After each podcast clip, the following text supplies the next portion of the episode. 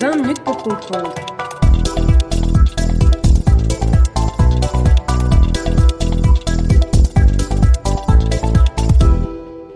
L'eau en relations internationales, deuxième partie.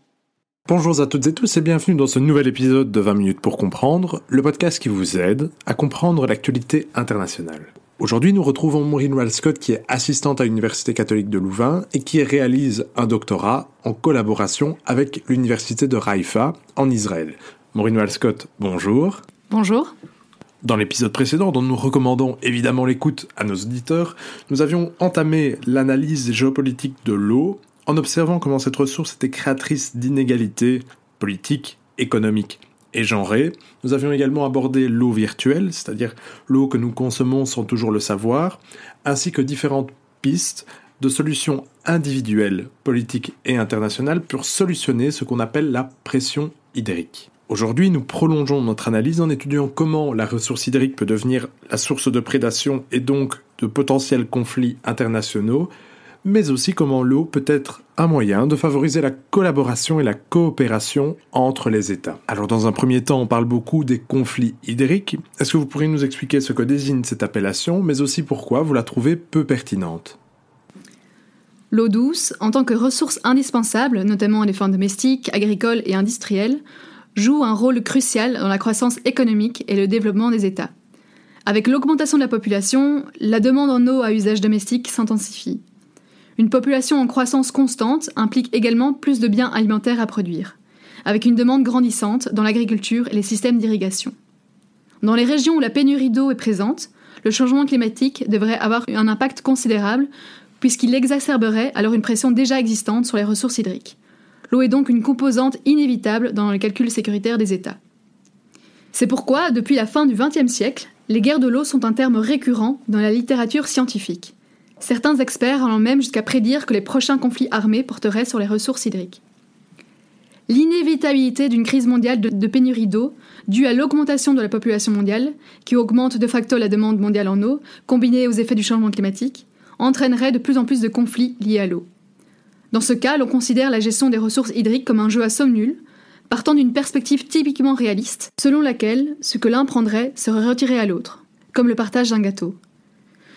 Ce qui n'est pas faux dans un sens, mais il existe des manières de partager ce gâteau différemment, notamment avec les progrès technologiques ou encore la notion d'eau virtuelle dont on a discuté lors du podcast précédent. Ainsi, par opposition à cette vision, d'autres scientifiques ont déclaré que l'eau était rarement la seule cause d'un conflit, et considère qu'une telle vision conflictuelle est exagérée. Selon moi, l'utilisation du terme guerre de l'eau est dangereuse, car elle établit une relation conflictuelle, donc s'il y a une guerre, il y a un ennemi, et définit de facto les paramètres de l'interaction comme une négociation à somme nulle. La sécurisation des ressources en eau qui en résulte peut restreindre toute intention de coopération ou de multilatéralisme. Bien sûr, les eaux transfrontalières peuvent être source de tensions internationales, bien que, comme souligné, elles s'inscrivent généralement dans un contexte hydropolitique plus large. Il y a eu suffisamment de littérature montrant que l'eau seule ne produit pas de conflit, comme la littérature alarmiste des guerres de l'eau semble l'assurer. Néanmoins, l'eau est complexe et peut être un facteur de friction entre deux ou plusieurs acteurs riverains. Par conséquent, dans les régions arides comme le Moyen-Orient ou l'Afrique du Nord ou Austral, qui sont également caractérisées par des conflits régionaux, il est essentiel d'aborder les problèmes de gestion des eaux transfrontalières afin de prévenir les tensions et de promouvoir la coopération. Vous avez également proposé une analyse hydrique du conflit israélo-palestinien. Est-ce que vous pourriez nous en présenter les principaux éléments? Alors on pourrait consacrer un épisode entier à résumer une telle question. Le problème de la gestion des eaux partagées est multiple. Il est important tout d'abord de préciser qu'il y a trois bassins principaux partagés entre les deux acteurs.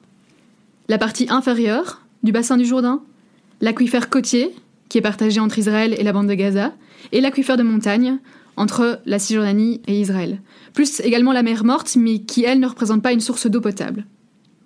Ensuite, d'un point de vue humain, l'eau est principalement sous la main des Israéliens, dont l'accès est barré aux Palestiniens, et Gaza n'a quasiment aucune eau disponible à part celle fournie par les Israéliens. Du point de vue de l'eau elle-même, en plus des caractéristiques climatiques euh, régionales arides, il existe des problèmes de pollution. Les Israéliens accusent d'ailleurs les Palestiniens, mais également de surexploitation. Et là, ce sont les Palestiniens qui accusent les Israéliens. D'un point de vue légal, la situation est quelque peu inédite, car les accords d'Oslo 1 et 2 de 1993 et de 1995 sont des accords intérimaires, c'est-à-dire qu'ils auraient dû être remplacés par des accords définitifs, ce qui n'a jamais été fait.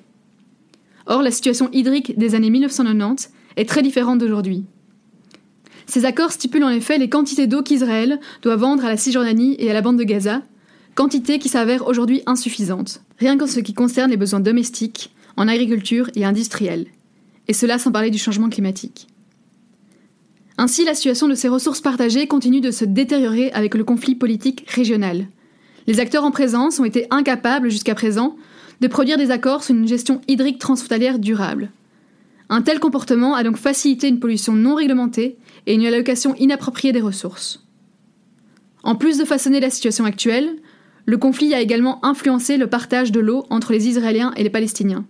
L'utilisation asymétrique de ces ressources entre les deux populations est une conséquence directe de la saisie israélienne des ressources hydriques communes, comme précisé précédemment.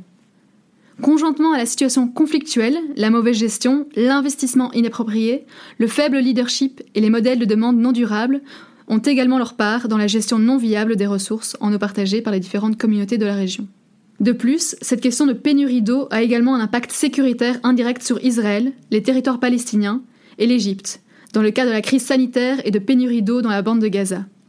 Ces problèmes sont au cœur des relations conflictuelles entre Israéliens et Palestiniens et ne peuvent être analysés séparément du conflit plus vaste auquel le Moyen-Orient est confronté depuis plus de 70 ans.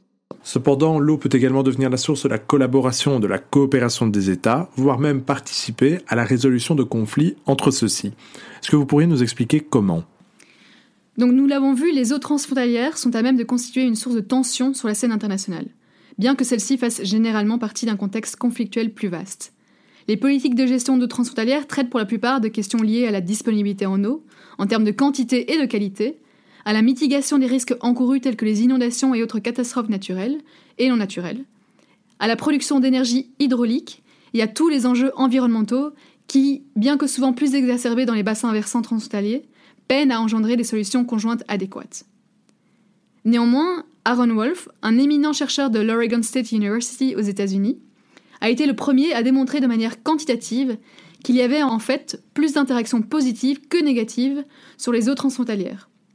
Grâce au Transboundary Freshwater Dispute Database, le TFDD, créé en 1995 par son équipe de recherche et qui recense les cas de coopération et de conflits dans le monde sur une période de 60 ans, les données traitées ont permis de remettre en question cette idée de guerre de l'eau. Ces données indiquent que les occurrences des coopérations se sont révélées être deux fois plus nombreuses que celles des conflits, et aucune déclaration formelle de guerre n'a été recensée. La majorité des événements les plus négatifs se sont produits sur le bassin du Jourdain, pour lesquels il est intéressant de mentionner que le nombre cumulé des événements de coopération dépasse malgré tout celui des cas conflictuels. Les eaux transfrontalières, de par leurs différents attributs, auraient donc tendance à forcer les acteurs en présence à coopérer. Et l'on voit d'ailleurs de nombreux accords internationaux découler de la négociation et de la coopération entre États. L'accord sur l'aquifère Al-Dizi en 2015 entre l'Arabie saoudite et la Jordanie est un bon exemple. Attention néanmoins que toute coopération n'est pas forcément positive ou bénéfique, en tout cas pour tous les acteurs, et peut découler de relations asymétriques, avec comme par exemple l'accord signé sur l'aquifère Guarani en 2010, qui renforce la souveraineté des États et la place importante du Brésil dans les négociations, ou encore les accords d'Oslo 1 et 2 entre Israël et la Palestine qui ont déjà été mentionnés.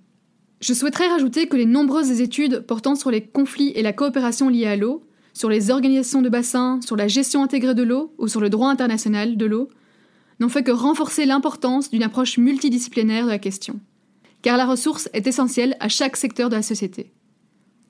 Comme nous l'avons vu, une grande partie de la littérature s'est largement concentrée sur la coopération et les conflits dans le domaine de l'eau.